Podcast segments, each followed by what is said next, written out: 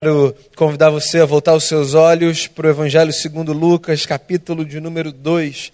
Quero ler dois versos aqui desse texto.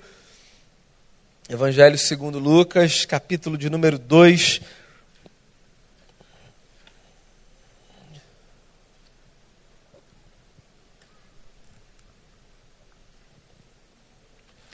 Eu vou ler aqui o verso 39 e o verso 40. Eles dizem assim: Cumpridas todas as ordenanças, segundo a lei do Senhor, voltaram para Galiléia, para sua cidade de Nazaré. Crescia o menino e se fortalecia, enchendo-se de sabedoria, e a graça de Deus estava sobre ele. Vamos fazer uma oração, a gente começa a conversar. Pai, eu quero te agradecer. É bom no meio da semana a gente poder desacelerar, a gente poder se reunir nesse lugar para ouvir uma palavra, para cantar, para fazer uma oração, a gente poder ouvir o que a gente acredita ser palavra de Jesus para a nossa vida. Isso dá norte, isso inspira, isso traz leveza, isso traz foco, força. Nós cremos que o Senhor é capaz de falar ao nosso coração é, segundo as nossas necessidades. E eu queria pedir isso ao Senhor nesse momento, que a tua palavra, que será anunciada, encontre no nosso coração espaço para crescer, para frutificar, para moldar a nossa vida. Que o Senhor nos abençoe, que a gente esteja aqui não apenas com o corpo presente, mas que a nossa mente esteja aqui, que o nosso coração esteja aqui e que a gente tire proveito desse momento. É, que o Senhor abençoe as crianças também que se reúnem nesse momento, na sala delas, que elas também sejam muito abençoadas por Ti. É a oração que eu faço, pedindo perdão pelos nossos pecados, em nome de Jesus. Amém. Muito bem, quando um menino é criança, na verdade, mais no final da infância e adolescência, eu acho que tem uma espécie de código de honra que não é explicitamente ensinado formalmente, né, mas que parece que faz parte do universo masculino, que é o seguinte: se você está numa briga, você pode xingar o que quer que seja, só não meta o tema mãe nessa confusão. É ou não é? Que enquanto está ali, menino com menino se desentendendo, assim, eles estão ali no meio daquela bagunça tentando organizar alguma coisa, mas se alguém fala da mãe do outro, aí pronto, acabou, o código de honra foi quebrado e esses meninos viram valentões e um parte para cima do outro. É um negócio meio doido. Né? A gente passa dessa fase, a gente cresce. Eu acho que esse negócio de querer ser valentão vai perdendo força. Só que fica uma coisa aí. Fica essa ideia de que existe um núcleo que é muito sagrado na nossa vida. Todo mundo tem um núcleo sagrado. E eu queria nessa noite arriscar dizer que de todos os nossos núcleos sagrados, e talvez você tenha os seus diferente dos meus, mas de todos os nossos núcleos sagrados, eu sempre fico com a sensação de que se existe um núcleo sagrado que nos é comum a todos, esse núcleo é o núcleo da família. Família é uma coisa muito preciosa. Né? Família é uma coisa muito importante para a gente. A gente está no final de uma série de reflexões chamada Expressões do Evangelho. A gente passou essas semanas de fevereiro, nos nossos cultos de quarta, refletindo tanto a partir de textos das Escrituras Sagradas, quanto a partir de obras de arte. Esse quadro aqui é um pouquinho maior do que o da semana passada, mas ainda assim é pequeno. É um quadro chamado Sagrada Família, de Rembrandt. Uma das coisas mais lindas que há. É uma pintura sobre a família de Jesus, sobre a casa de Jesus.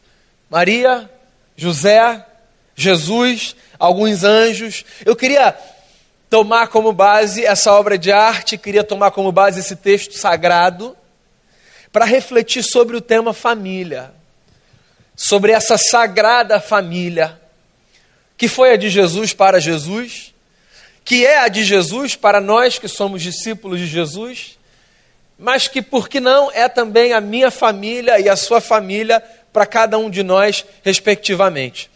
Sabe, eu leio textos da Bíblia e às vezes eu fico tentando me imaginar na cena. Eu gostaria de ver algumas coisas acontecendo. Eu gostaria de poder observar assim algumas experiências narradas pelos evangelistas. Dentre as coisas que eu queria poder observar está a dinâmica da casa de Jesus. Eu fico pensando às vezes lendo textos das escrituras, Mateus, Marcos, Lucas e João, como deve ter sido viver naquela casa, crescer naquela casa, né? Eu tenho a opinião de que se a gente quer conhecer uma pessoa, a gente precisa conhecer a sua família. Eu aprendi isso de pequeno com os meus pais. Os meus amigos, pelo menos pelos meus pais, eram avaliados, dentre outras coisas, a partir da maneira como eles tratavam os seus pais. Então, meninos que não tratavam bem as suas mães e os seus pais não eram, em tese, boas companhias. No máximo para jogar um futebol, pegar uma onda, não para levar para casa ou para ir para casa. Porque é no seio da família que a gente conhece uma pessoa como ela é. Porque em casa ninguém veste máscara, não por muito tempo. Em casa ninguém segue protocolo, pelo menos não devia. Em casa a gente é quem a gente é, na forma mais crua e mais nua. Em casa as nossas virtudes são conhecidas e não precisam ser lembradas, porque elas são conhecidas. Em casa os nossos defeitos são conhecidos e eles não precisam ser escondidos nem lembrados, porque eles são conhecidos. Em casa não tem jeito. Ninguém consegue pretender ser algo diferente do que é. Por isso que eu queria entrar assim nessa experiência da família de Jesus. Para poder ver como ele era em casa, como ele era com a Maria, como ele era com José, com o Tiago, com os irmãos, com os primos, com os amigos que tinham acesso àquele núcleo sagrado. É verdade ou não é? Às vezes a gente se aproxima de uma pessoa, essa pessoa parece ser uma pessoa bacana, a gente vai para o ambiente da casa e a gente confirma a impressão. Uau, que pessoa especial. Alguns dizem que energia bacana nessa casa ou qualquer que seja a expressão que se utilize, que confirme a boa impressão que se tinha sobre aquela pessoa e sobre aquele núcleo. Às vezes, as nossas experiências de aproximação de pessoas e de famílias são experiências muito negativas. Né? A gente se aproxima e a gente começa a perceber que o ambiente não é tão bacana. E a gente faz escolhas e a gente se afasta. Eu não sei se você já percebeu essa dinâmica, mas quando a gente admira muito uma pessoa ou uma família, a gente tenta idealizar, ou melhor, não é que a gente tenta, a gente idealiza mesmo sem perceber o cenário em que aquela família vive ou aquela pessoa vive. Então pensa numa pessoa que você admira bastante. Daí é possível, eu diria provável, que você construa na sua cabeça ideias acerca daquela pessoa e daquela família que te fazem, às vezes, ter a sensação de que a sua família é muito estranha e muito inferior, porque aquela família é muito perfeita, tudo funciona de maneira muito organizada, tudo é muito bonitinho e todo mundo se relaciona muito bem. Porque a admiração faz com que a gente construa acerca do outro, assim, um ideal. Aquela história da família Doriana, que só serve para vender alguma coisa, que não existe em lugar nenhum na casa de ninguém. Mas é engraçado como às vezes a gente olha para quem está do lado e a gente pensa assim: ah, Fulano, aquela família ali é família perfeita. Fulano está assim, chegou onde chegou, mas olha só, olha o ambiente em que ele vive. É verdade, o ambiente influencia consideravelmente no lugar que a gente chega, nas escolhas que a gente faz, nas oportunidades que a gente tem. É fato isso. Mas às vezes basta uma aproximação para a gente perceber que essa ideia de família perfeita não existe. Pensa na família de Jesus. Com todo respeito. As nossas leituras romantizadas da Bíblia quase que nos levam automaticamente a pensar na família de Jesus como a família doriana. Primeiro, porque a gente admira muito Jesus. Jesus é o nosso Senhor. A gente devotou a Ele a nossa vida, o nosso coração. E depois, porque assim, pessoas tão importantes como foram Maria, bendita entre as mulheres, assim diz a palavra, José, um homem sábio, santo, que protegeu aquela adolescente quando se encontrou grávida, pessoas tão especiais quanto eles dois, não podem viver em nenhum outro ambiente que não seja um ambiente cercado por anjos. Eu queria fazer uma pergunta a você: como deve ter sido a casa de Jesus? Como é que devia ser a família de Jesus? Como você acha que era aquele ambiente? Você acha que era um ambiente sem conflito? Você acha que era um ambiente sem dilema e dificuldade? Bem, devia ser um pouquinho difícil para os irmãos de Jesus. Porque se Jesus era quem a gente acredita que ele era, devia ser muito ruim ser irmão dele. Porque assim, a Maria não, precisa nem, não precisava nem estar na sala para ver a confusão, para dizer, Tiago, vai para o quarto, você está de castigo. Não pode ter sido Jesus. Mas mãe, não tem mais, meu filho, eu conheço vocês dois, foi você. Nós somos cristãos protestantes. Nem todos os cristãos pensam como nós. Como cristãos protestantes, nós sustentamos a doutrina da santidade plena de Jesus. Ou seja, nós protestantes acreditamos que Jesus, dentre os homens, foi o homem que não conheceu o pecado. Nós nos reconhecemos pecadores e nós, em nos reconhecendo pecadores, acreditamos que Jesus, por ser filho de Deus, não conheceu o pecado. Eu acho que às vezes, por conta dessa afirmação, nós nos esquecemos de que todas as demais pessoas com as quais Jesus convivia eram como nós, pessoas pecaminosas, pecadoras. E que por isso erravam, falhavam, se equivocavam. O que me faz ter a plena convicção de que a família de Jesus, como a nossa família, era uma família cheia de conflitos, possivelmente. Daí eu vou para o quadro. Uma pintura belíssima de uma Maria contemplando seu filho, de um José que trabalha ao fundo, de anjos que passeiam por aquele ambiente. E a gente chama essa obra de a Sagrada Família. Você sabe qual é a pergunta que eu me faço quando eu olho para essa obra e quando eu olho para esse texto do Lucas que diz: o menino crescia e ele se fortalecia, e ele se enchia de sabedoria e a graça de Deus estava sobre ele. A pergunta que eu me faço é: o que é que tornou essa família uma família sagrada?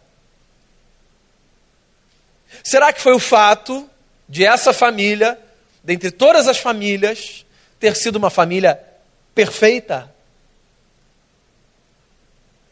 Eu tenho a sensação de que não, pelas razões que já apresentei a vocês.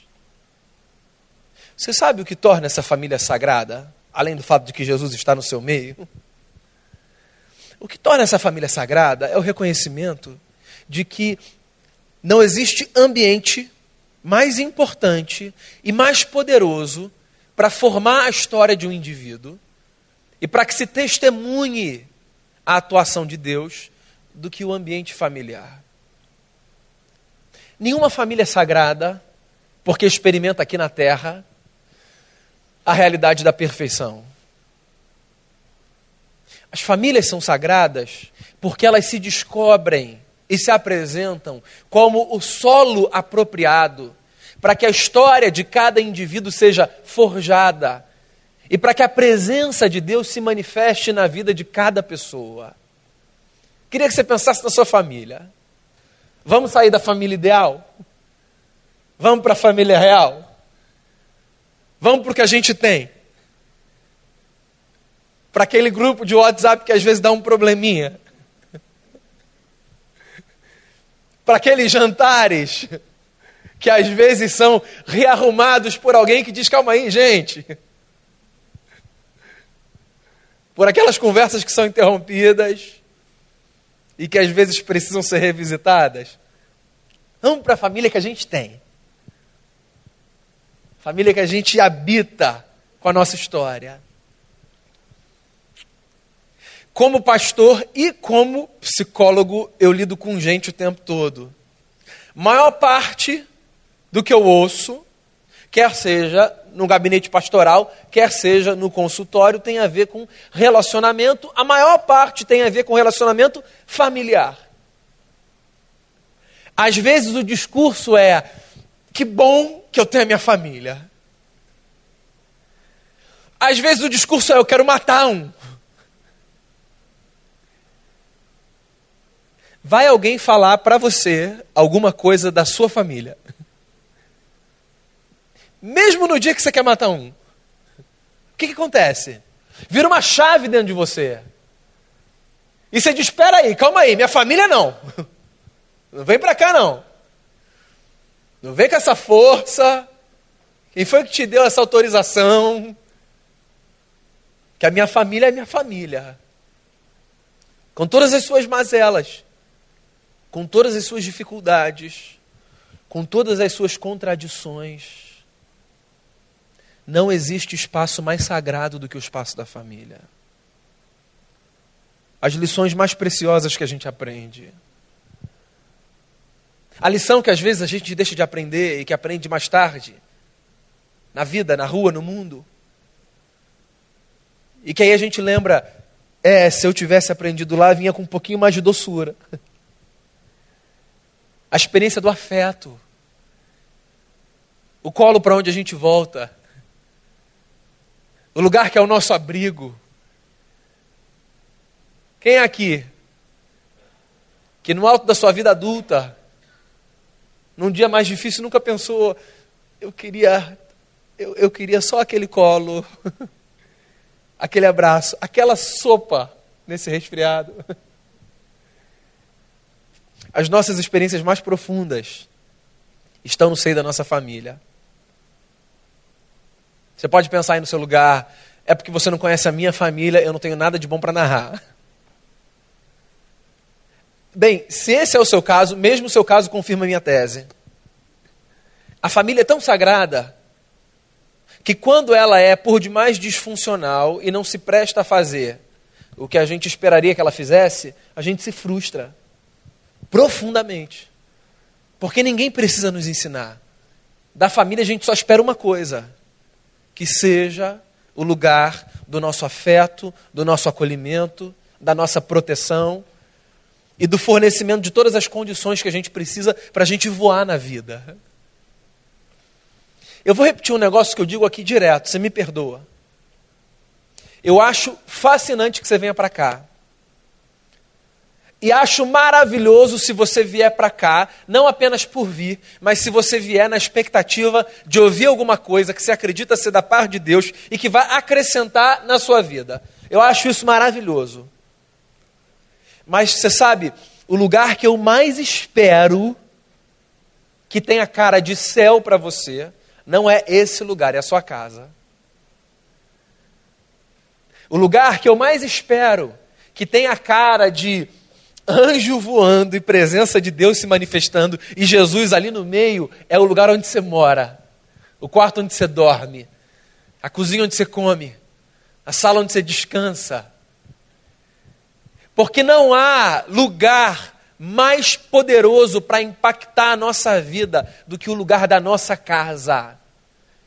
É por isso que, mesmo que você venha para cá sozinho, sem ser acompanhado por nenhum dos seus familiares, mesmo que você venha para cá sozinho, eu fico na expectativa de que ao sair daqui, você leve daqui alguma coisa que torne a sua casa esse ambiente que tem mais cara de céu do que de inferno. Porque vamos combinar, morar num lugar que tem cara de inferno não é uma boa coisa. acho que tem uma pergunta aí que a gente pode se fazer. Como é que a gente pode ser inspirado pela família de Jesus, pela dinâmica dessa casa, dessas relações, para que a nossa casa tenha cara de céu e para que a nossa família seja chamada de sagrada, não apenas porque é a nossa, mas porque de fato o ambiente ali é maravilhoso. O que, que a gente pode fazer? Que tipo de gente a gente pode ser para a nossa casa ser uma casa mais bacana? O Lucas fala aqui sobre Jesus. Ele fala assim: que o menino crescia, que o menino se fortalecia, que ele se enchia de sabedoria e que a graça de Deus estava sobre ele. Eu acho que aqui tem quatro elementos que são fundamentais para que a nossa família seja ainda mais sagrada e para que a partir da gente a nossa casa tenha mais cara de céu do que de inferno. Primeira coisa, crescer. Então, se você quer contribuir para que a sua cara, para que a sua casa, perdão, tenha mais cara de céu do que de inferno, cresça, cresça. Não fique estagnado, não fique parado. Provoque crescimento. Crescimento não é só esse negócio natural que acontece e que se revela a partir do desenvolvimento do nosso corpo, a mudança da nossa voz. Crescimento também é resultado de esforço nosso. Então, há um crescimento que acontece, quer você faça alguma coisa, quer não. Você tem sete, você vai fazer oito, vai fazer nove, dez. Esse crescimento aí você não precisa provocar. Agora, há outro crescimento que pode ser provocado que é o crescimento que é sinônimo de amadurecimento. Esse a gente pode provocar. Crescer é uma escolha. E você sabe por que crescer é uma escolha? Basta que você perceba como não crescer para muita gente é uma escolha. Tem gente que quer ficar ali, ó, Peter Pan. Não quer crescer. E aí faz de tudo para se segurar. Não quero crescer, não vou crescer. Então, se há esse movimento, para não crescer, também deve haver um movimento para crescer. Queira crescer sempre. E não apenas profissionalmente, não apenas na sua carreira, não apenas socialmente falando, mas enquanto indivíduo. Nos seus olhares, na sua capacidade de interagir, de reagir, de responder. Eu acho, inclusive, que as nossas reações talvez sejam as coisas que mais mostrem o quanto nós crescemos, mais do que as nossas ações. Porque as nossas ações são pensadas. As nossas reações muitas vezes são intuitivas. E quando a gente tem capacidade de reagir, e de reagir de maneira madura, eu acho que isso é um sinal de que a gente está crescendo. Jesus crescia. Jesus se fortalecia. Está aí mais uma coisa que eu acho que a gente pode provocar para que a nossa família seja sagrada e para que a nossa casa tenha mais cara de céu do que de inferno. Acho que a gente pode se fortalecer. Assim, todo mundo passa dificuldade, ponto. Né? A gente não precisa gastar tempo nisso. Dificuldade não escolhe raça, não escolhe condição social, não escolhe cultura. Dificuldade vem, pá. Diante da dificuldade, a gente pode fazer duas coisas: assumir a síndrome da fragilidade e virar um bibelô existencial, muito delicado. Ou a gente pode, assim, aprender a desenvolver resiliência e ganhar força e dizer: vamos lá. Assim, ninguém gosta de adversidade, não em sã consciência. Mas se tem uma coisa que a gente pode ganhar nas adversidades, é força. Eu acho assim que se a gente tiver disposição, se a gente tiver boas pessoas do nosso lado, se a gente contar com a graça de Deus, a gente consegue se fortalecer no meio das dificuldades. Jesus crescia, e Jesus não crescia como um menino frágil. Jesus crescia e se fortalecia. Porque não adianta você plantar uma árvore e botar um acrílico, tipo esse da bateria, em volta da árvore e vê-la crescer achando que ela vai crescer saudável, porque ela vai crescer fraca. Porque na hora que o acrílico cair e que o primeiro vento bater, a árvore vai tombar. Porque é a chuva batendo que contribui. São os animais ali arranhando. São os homens que se encostam. São todos os fenômenos que às vezes parecem adversos que contribuem para que a gente cresça se fortalecendo. Então, não apenas cresça, cresça e se fortaleça. Terceira coisa que eu acho que você pode adquirir para que a sua casa tenha mais cara de céu do que de inferno. Tenha sabedoria. A gente vive num lugar difícil para cultivar sabedoria por uma razão. A gente vive numa cidade, sobretudo, que vê na malandragem uma virtude. Então, o carioca, sobretudo, e eu sou carioca, tá? Nasci aqui, minha vida toda aqui, então estou falando assim, tá? como alguém que faz parte do meio. O carioca acha bacana demais ser malandro. Né? Esse negócio é um negócio que a gente, a gente ri, é legal. Só que assim, a malandragem ela tem um preço muito alto. Sabe? E a gente insiste em acreditar nessa tolice. O mundo não é dos malandros. Não é dos malandros. O mundo é dos sábios. Os malandros podem se dar bem circunstancialmente. Os sábios têm vida longa. Malandros não têm cabelos brancos. Não chegam. Os sábios têm. Que às vezes são desprezados porque não estão em lugares, socialmente falando, que façam com que as pessoas olhem para eles e digam assim: tá aí, quero aprender alguma coisa com esse camarada. Eu já contei essa história aqui uma vez. Eu parei no sinal aqui do Presunique um dia e tinha um livro de psicanálise no banco do carona meu. E aí tinha um senhor entregando o panfleto daquela empresa de lavar sofá. E aí é, eu abaixei, eu peguei, e aí ele falou, psicanálise? Freudiana ou lacaniana? Eu, eu, eu, Freudiana. E ele começou a fazer mais umas duas perguntas. Eu contei isso para o Caleb, né? O Caleb falou, Daniel, você não sabe. Outro dia, eu também parei no sinal e eu estava com um livro do Paul Tillich, que foi um dos maiores teólogos do século XX. Um homem de uma teologia dificílima. E ele estava com o livro do Tillich do lado. E ele foi pegar um folheto também. O camarada olhou e falou: Tillich, né? Eu falei: não é possível. Ele estava ali, ó, no sinal, entregando folheto para você lavar o seu sofá. Você nunca conversou com ninguém. Uma casa que você não dava nada. Uma mesa toda improvisada. Tomando um cafezinho. Num copo de geleia. E parecia que você estava diante do maior sábio que você já conheceu. A ponto de você chorar dizendo: que experiência. Não foi dentro da maior universidade. Não foi na biblioteca mais imponente. Foi na roça. Com aquele tio que não foi muito longe, mas que entende de vida. O mundo é dos sábios. E eu espero que você cresça financeiramente, espero mesmo, de coração. Só que sabedoria é uma coisa que a gente não compra. Não compra dinheiro nenhum no mundo. E sabedoria é uma coisa que a gente não pega emprestado. E que a gente não rouba. Sabedoria é um negócio que a gente recebe quando a gente senta do lado de gente que tem a ensinar.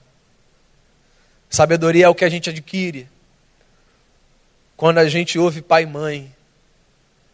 Sabedoria é algo que a gente cultiva. Quando, mesmo não tendo pai e mãe para ensinar, a gente olha para alguém que é referência na vida e diz: eu, eu quero observar, eu quero aprender. A gente pode conversar? Sabedoria. Esse mundo é dos sábios. Os sábios vão longe. Os malandros não. Jesus crescia. Jesus se fortalecia. Jesus era cheio de sabedoria. E a graça de Deus estava sobre ele. Eu acho que é a quarta coisa que a gente precisa ter para que a nossa casa tenha mais cara de céu do que de inferno. Graça de Deus sobre a nossa vida. Sabe o que é isso? É o reconhecimento de que há um favor no mundo, há uma disposição no mundo que nos transcende e que está à nossa disposição, a nosso acesso. Graça de Deus. O reconhecimento de que o mundo não gira em torno do nosso umbigo e de que mesmo que a gente constrói não é apenas resultado do nosso esforço. Esse negócio do camarada bater no peito e dizer isso aqui, ó, fui eu, isso aí é de uma soberba ou infantil ou mentirosa. Porque você pode ter chegado onde você chegou pelo seu esforço. Mas vamos combinar um negócio para ficar igual para todo mundo? Alguém cortou o seu cordão umbilical quando você saiu da barriga da sua mãe. Alguém te deu comida na boca. Alguém trocou as suas fraldas. Alguém falou para você assim, ó, B com A faz ba. Alguém segurou na sua mão enquanto sua perna tremia para você andar. É possível que no final da sua vida, o que não é desonra para ninguém, alguém volte a fazer algumas coisas que outro alguém já fez no começo da sua vida. E para nós, os que cremos em Jesus e nesse universo criado e sustentado por Deus, existe alguém maior que nos sustenta, que viabiliza a nossa existência, que nos dá ar, que é a razão última da gente ter pão na mesa, da gente ter saúde, da gente respirar e andar. O apóstolo Paulo disse, e é verdade, e é belo, e coloca o nosso coração no lugar. Nós vivemos, nos movemos e existimos em Deus. E sem Ele, nada somos e nada seríamos. Vá à luta, construa sua história, provoque o seu crescimento, provoque o seu fortalecimento. Busque sabedoria, mas saiba de uma coisa: o que te faz levantar de manhã, pronto para mais um dia, é a graça de Deus que desperta antes de você e faz o sol brilhar. É por isso que nós cristãos temos um hábito, o de darmos graças a Deus. Graças a Deus. Porque antes de chegarmos aqui, Deus já era e já sustentava. Enquanto nós estamos aqui, Deus é e Deus sustenta. E quando nós sairmos daqui, Deus será e Deus sustentará, porque esse universo é sustentado pela graça de Deus. Ao comer o seu pão, dê graças. Nem todo mundo tem emprego. Ao fazer o seu exame de sangue, dê graças. Ao descansar das suas férias merecidas, dê graças. ao estar com a sua família, dê graças. Mesmo nos dias mais difíceis. As nossas famílias são o que são. Mas elas são o solo sagrado no qual Deus opera, trabalha no nosso caráter e nos prepara para a vida. Eu queria fechar a nossa reflexão nessa noite, fazendo um convite a você.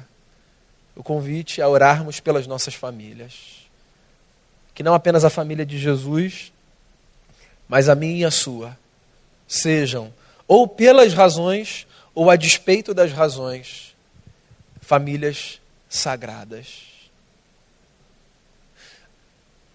Eu ouvi tudo, mas eu queria poder dizer a você: eu não tenho família. Se esse é o seu caso, aqui está uma família para você. A igreja é a família dos que têm e a família dos que não têm. A boa notícia do Evangelho é que em Cristo Jesus, Deus nos recebeu a todos para uma grande família, a família santa dos céus, que vive na terra, experimentando a presença do Espírito do Cristo, que dá a mim e a você o direito de olharmos para cima e dizermos: Abba, Pai, Abba, Pai. Que todas as vezes que você orar e disser, Pai, que você se lembre, existe uma família que é sua, para além da família de sangue, aquela que foi unida pelo sangue do Cristo, que na cruz fez por mim e por você o que jamais seríamos capazes de fazer uns pelos outros. Vamos orar? Tenha um tempo aí sentado como você está. Ore pela sua família. Se você tiver de agradecer, agradeça. Se você tiver de pedir, peça. Mas tenha esse tempo seu e de Deus. Mesmo que a oração não te seja uma prática comum, basta que você abra o seu coração e expresse ao Eterno o que quer que haja dentro de você. Ele escutará, atento, como um pai ouve a oração e as palavras de um filho.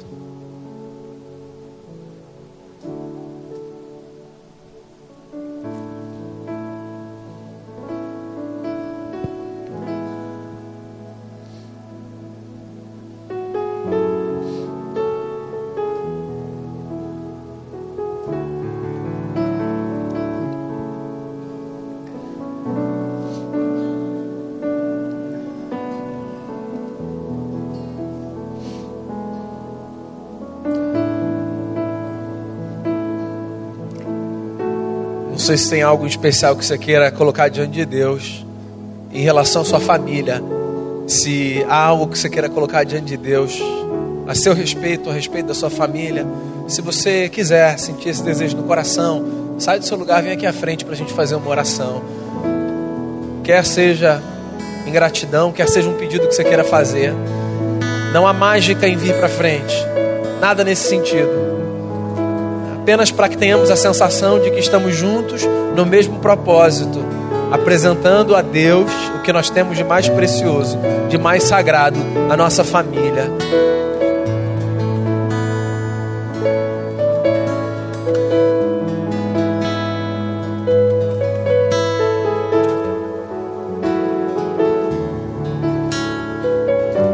Senhor Jesus, a nossa família às vezes nos faz rir, às vezes nos faz chorar.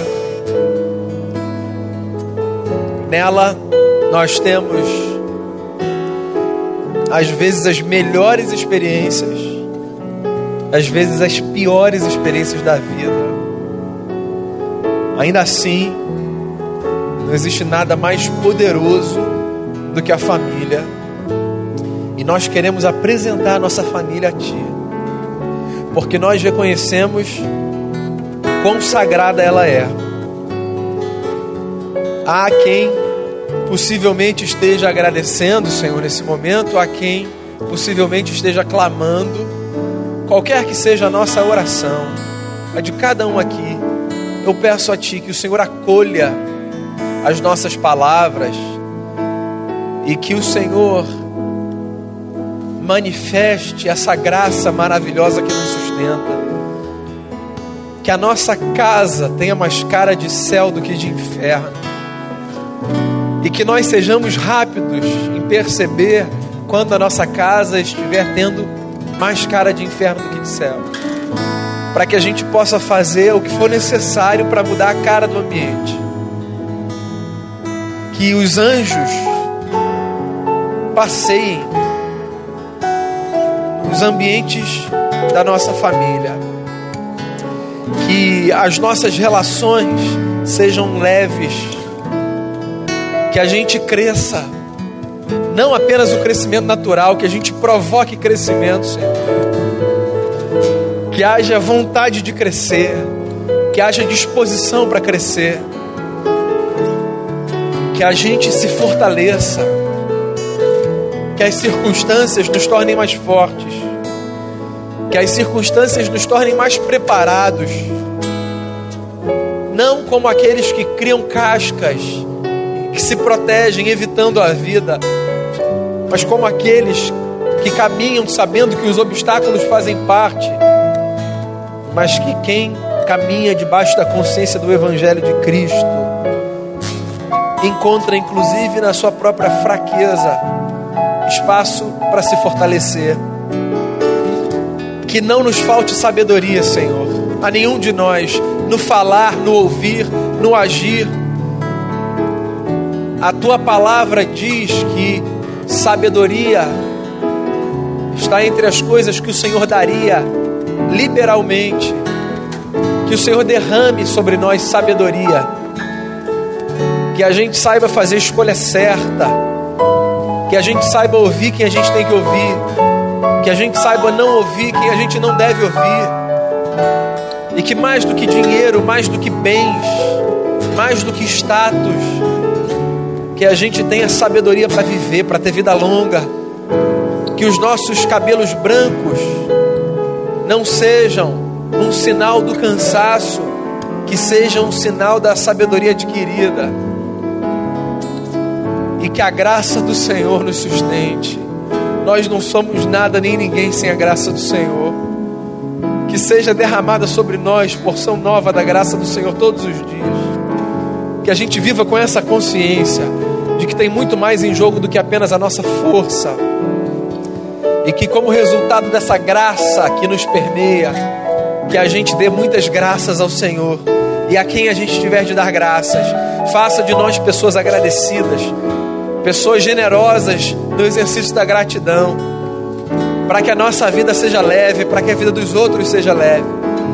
Obrigado pela família da fé, pela igreja de Jesus que ultrapassa os limites da instituição. Essa igreja que se reúne nas ruas, nas casas, nos encontros informais. Obrigado por sermos parte de um grande corpo, de um grande ajuntamento que acredita que viver em prol do próximo e a partir do Evangelho e do amor de Jesus é o que de mais revolucionário pode acontecer na nossa vida. Pai, leva todo mundo em paz aqui, cada um para sua casa, que como irmãos e irmãs nós nos abençoemos mutuamente e nós saiamos debaixo do Espírito de Cristo. Leva a gente em segurança, que todo mundo volte bem, que todo mundo volte guardado pelo Senhor e que no nosso lar nós encontremos essa experiência poderosa da presença do Senhor na nossa vida. Que a nossa casa seja o lugar mais parecido com o céu que a gente possa encontrar. É a oração que eu faço por mim, por cada irmão e por cada irmã, em nome de Jesus. Amém.